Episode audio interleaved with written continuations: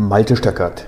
Ich bin Geschäftsführer, Interim Manager, Problem Solver und Change Agent.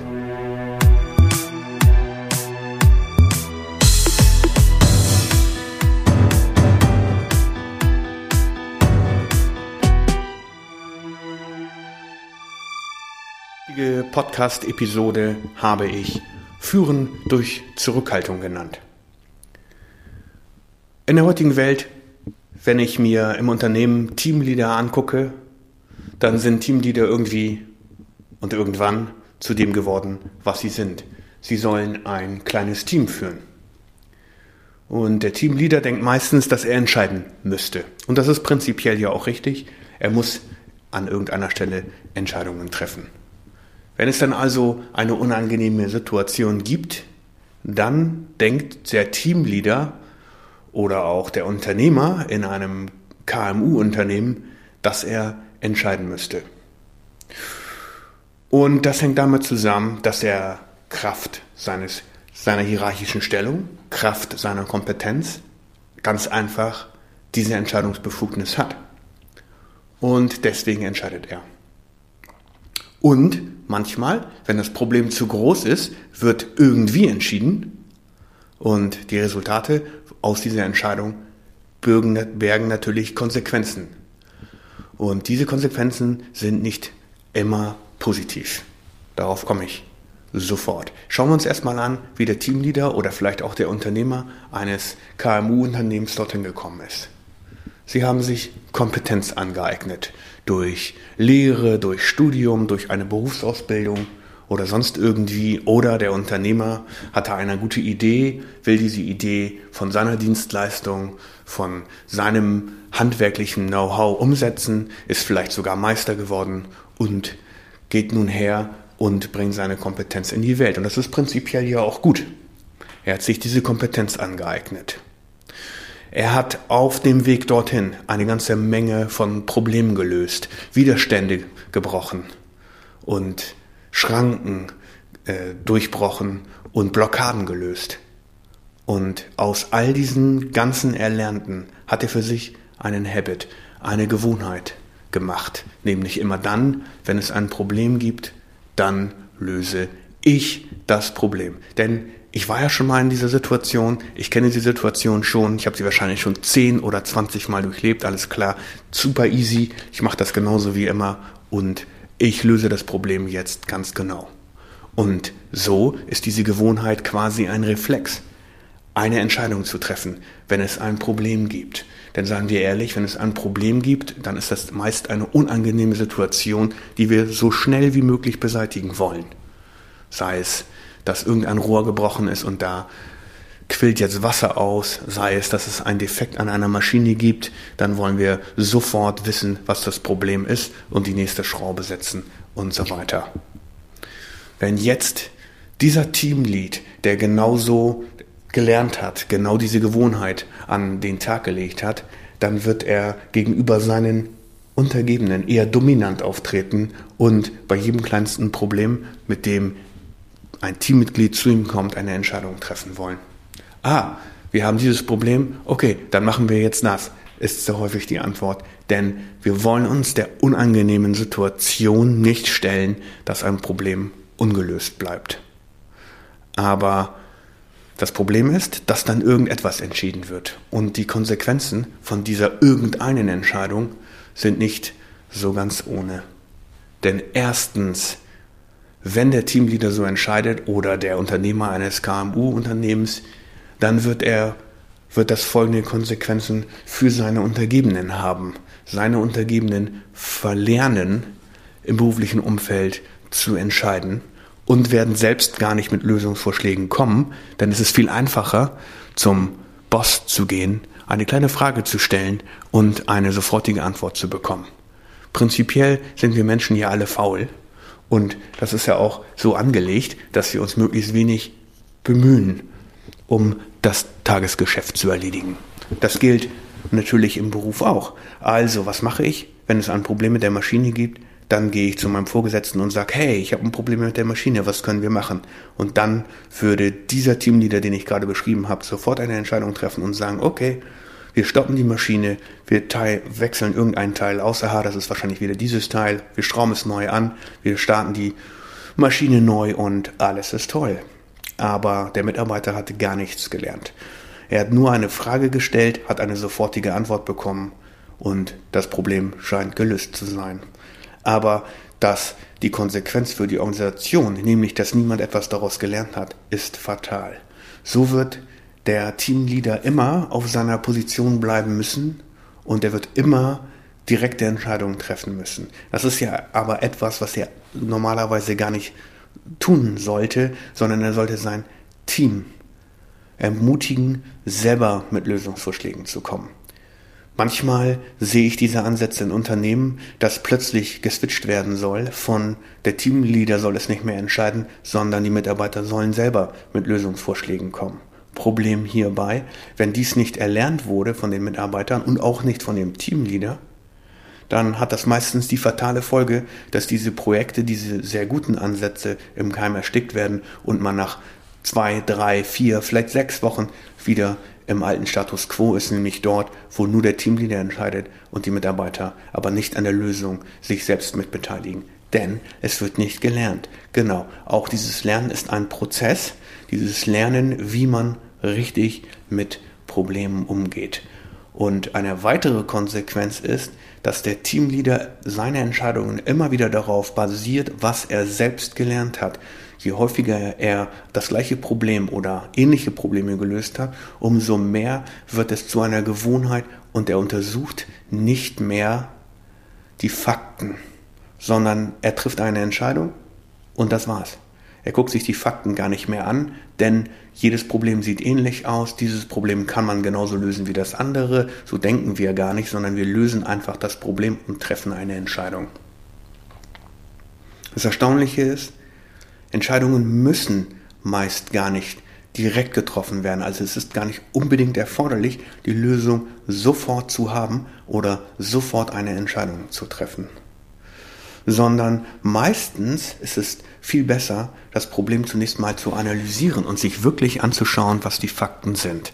Und meistens ist es so, dass die erste Annahme gar nicht eine richtige war. Das heißt, wenn ich eine Entscheidung getroffen habe auf der ersten Annahme, dann kann diese Entscheidung in die ganz falsche Richtung zeigen. Und nochmal, wir verweigern somit die, das Wachstum für die Mitarbeiter. Wie kann man das anders machen? Genau, Fakten sammeln. Wie kann man Fakten sammeln? Fakten kann man zum Beispiel sammeln, indem man Fragen stellt. Fragen an diejenigen, die die Experten sind, an die, in diejenigen, die genau in diesen Prozessen arbeiten, wo das Problem entstanden ist. Fragen. Einfach fragen. Was hast du gesehen? Was ist genau das Problem? Warum funktioniert es heute nicht so, wie wir wollen? Was ist anders als zum Status, den wir gestern hatten? Wenn ich das getan habe, dann kann ich basierend auf den Fakten, nämlich auf dem, was die Mitarbeiter geantwortet haben, eine Entscheidung treffen. Oder ich kann sie sogar ermutigen, selbst mit einem Lösungsvorschlag zu kommen, wenn ich der Teamleader bin, und sie ermutigen, vielleicht sogar die Entscheidung selber zu treffen für das nächste Mal. Was ist der Effekt davon? Andere werden ermutigt, stehen auf, kommen mit Lösungsvorschlägen und erarbeiten sich selbst eine Problemlösungskompetenz und werden nicht mehr mit jeder kleinen Frage zum Teamleader laufen, weil der ja immer so tolle Entscheidungen trifft. Ich nenne das das Papa-Problem. Es gibt viele Organisationen, wo es einen sehr starken Papa gibt, der für alle entscheidet und wo alle anderen sich entschieden haben, keine Entscheidung mehr zu treffen, sondern sie laufen zum Papa. Man kann es auch das Mama-Prinzip nennen, aber ich nenne es das Papa-Prinzip. Ah, okay, wir kommen hier nicht weiter. Okay, dann fragen wir mal den Papa, der hat bestimmt eine gute Idee, wie das geht. So wird die Organisation nicht wachsen können, denn die Organisation ist immer dann auf sehr wenige Papas fixiert, weil diese die Entscheidung treffen und alle anderen nicht mehr Entscheidungen treffen wollen und sich auch gar nicht an einer Problemlösung beteiligen wollen, geschweige denn überhaupt einen Lösungsvorschlag zu erarbeiten, denn vielleicht haben sie damit sogar schon negative Erfahrungen gemacht gegenüber diesem Papa-Teamleader, weil er sie in seiner Art einfach überfahren hat, weil er gar nicht darüber nachgedacht hat, dass vielleicht auch andere andere Lösungsvorschläge hätten und deswegen wird diese Organisation nicht wachsen können. Wie kann man das jetzt machen? Wie kann man einen solchen Prozess des Umdenkens leiten? Genau, ganz einfach durch Fragen. Der Teamleader muss die unangenehme Situation aushalten, dass das Problem jetzt in diesem Moment nicht sofort gelöst werden kann, dass es erstmal Fakten bedarf und diese Fakten sich durch Fragen erarbeiten. Durch Fragen an die Experten, die in den Prozessen arbeiten und sich sehr, sehr gut damit auskennen. Und diese Menschen halten sich meistens zurück, wenn sie nicht direkt gefragt werden. Denn sie denken, es ist nicht in ihrer Entscheidungskompetenz, überhaupt eine Entscheidung zu treffen. Und wenn ich dieses Spiel der Fragen häufig genug tue, dann werde ich spüren, dass die anderen Teammitglieder einen gewissen Stolz entwickeln, Probleme selbst lösen zu können, selbst Lösungsvorschläge erarbeiten zu können, selbst dieses Problem genau auseinandernehmen zu können und zu lernen. Was wird der weiterführende Effekt davon sein? Wenn der Teamleader, so wie ich ihn am Anfang beschrieben habe, immer seine Entscheidungen selbst trifft, weil er per Order, per Order, per Mufti so eingesetzt ist und auch seine hierarchische Funktion so sieht, als müsste er immer Entscheidungen treffen, dann wird er eines Tages auf ein Problem stößen, stoßen, das er nicht selbst lösen kann. Und dieses Problem wird so groß sein, dass er in irgendeiner Art und Weise Entscheidungen trifft, eine Entscheidung trifft, die in die falsche Richtung geht, oder eben wie der Ochs vom Berg steht und nicht weiß, was er tun soll. Und dieses Nicht-Wissen, was man tun soll, ist genau für diese Art von Menschen sehr schwer zu ertragen, denn sie fühlen sich inkompetent in dieser Situation. Wie groß ist die Wahrscheinlichkeit, dass sie ihren Vorgesetzten fragen, ob er bei dem Problem helfen kann? Meiner Meinung nach kleiner als 50 Prozent, denn ich müsste zunächst mal eingestehen, dass ich inkompetent bin. Und das passt natürlich nicht zu einem ego-getriebenen Teamleader, der seine Entscheidung immer so getroffen hat. Das heißt, er wird diese Frage nicht stellen, damit bleibt das Problem ungelöst und vielleicht sieht der Vorgesetzte es irgendwann, dass dieses Problem da ist, spricht dann den Teamleader an und fragt ihn, warum er es nicht gelöst hat und dann ist das Gestammel meist recht groß. Und es ist natürlich ein Riesenproblem entstanden. Wenn ich, wie im zweiten Fall beschrieben, vorgehe und durch Fragen versuche, andere zu ermutigen, mit Lösungsvorschlägen zu kommen oder sich am Prozess der Problemlösung zu beteiligen, dann wird dieses, diese Organisationseinheit, dann wird dieses Team langsam wachsen können, weil es immer mehr versteht, dass es in ihrem Bereich selbst Entscheidungen treffen kann und irgendwann werden sie aufhören, den Teamleader nach Entscheidungen zu fragen, sondern sie werden selbst entscheiden. Eine selbstentscheidende Organisation eine sich stetig selbst verbessernde Organisation. Und damit wächst auch die Zeit, die der Teamleader bekommt, sich über größere Probleme Gedanken zu machen oder vielleicht mit einer neuen Innovation zu kommen, wie der Prozess insgesamt aus einer Vogelperspektive noch besser gelöst werden könnte. Und es entsteht in dem Team ein gewisser Stolz und damit auch der Mut aufzustehen, einen Lösungsvorschlag zu machen und selbst zu entscheiden. Mit diesen kleinen Tricks ist es sehr einfach, eine Organisation besser und besser und besser zu machen. Dazu bedarf es nur zwei Dinge. Der Teamleader muss einsehen, dass er nicht alle Entscheidungen selber treffen muss, sondern eventuell seine Entscheidungskompetenz nach unten delegieren kann und er muss lernen, die richtigen Fragen zu stellen. An die Prozessexperten, die sich in den Prozessen hervorragend auskennen. Wenn du, liebe Hörer, mehr dazu erfahren möchtest, dann schick mir einfach eine PIN unter diesen Beitrag.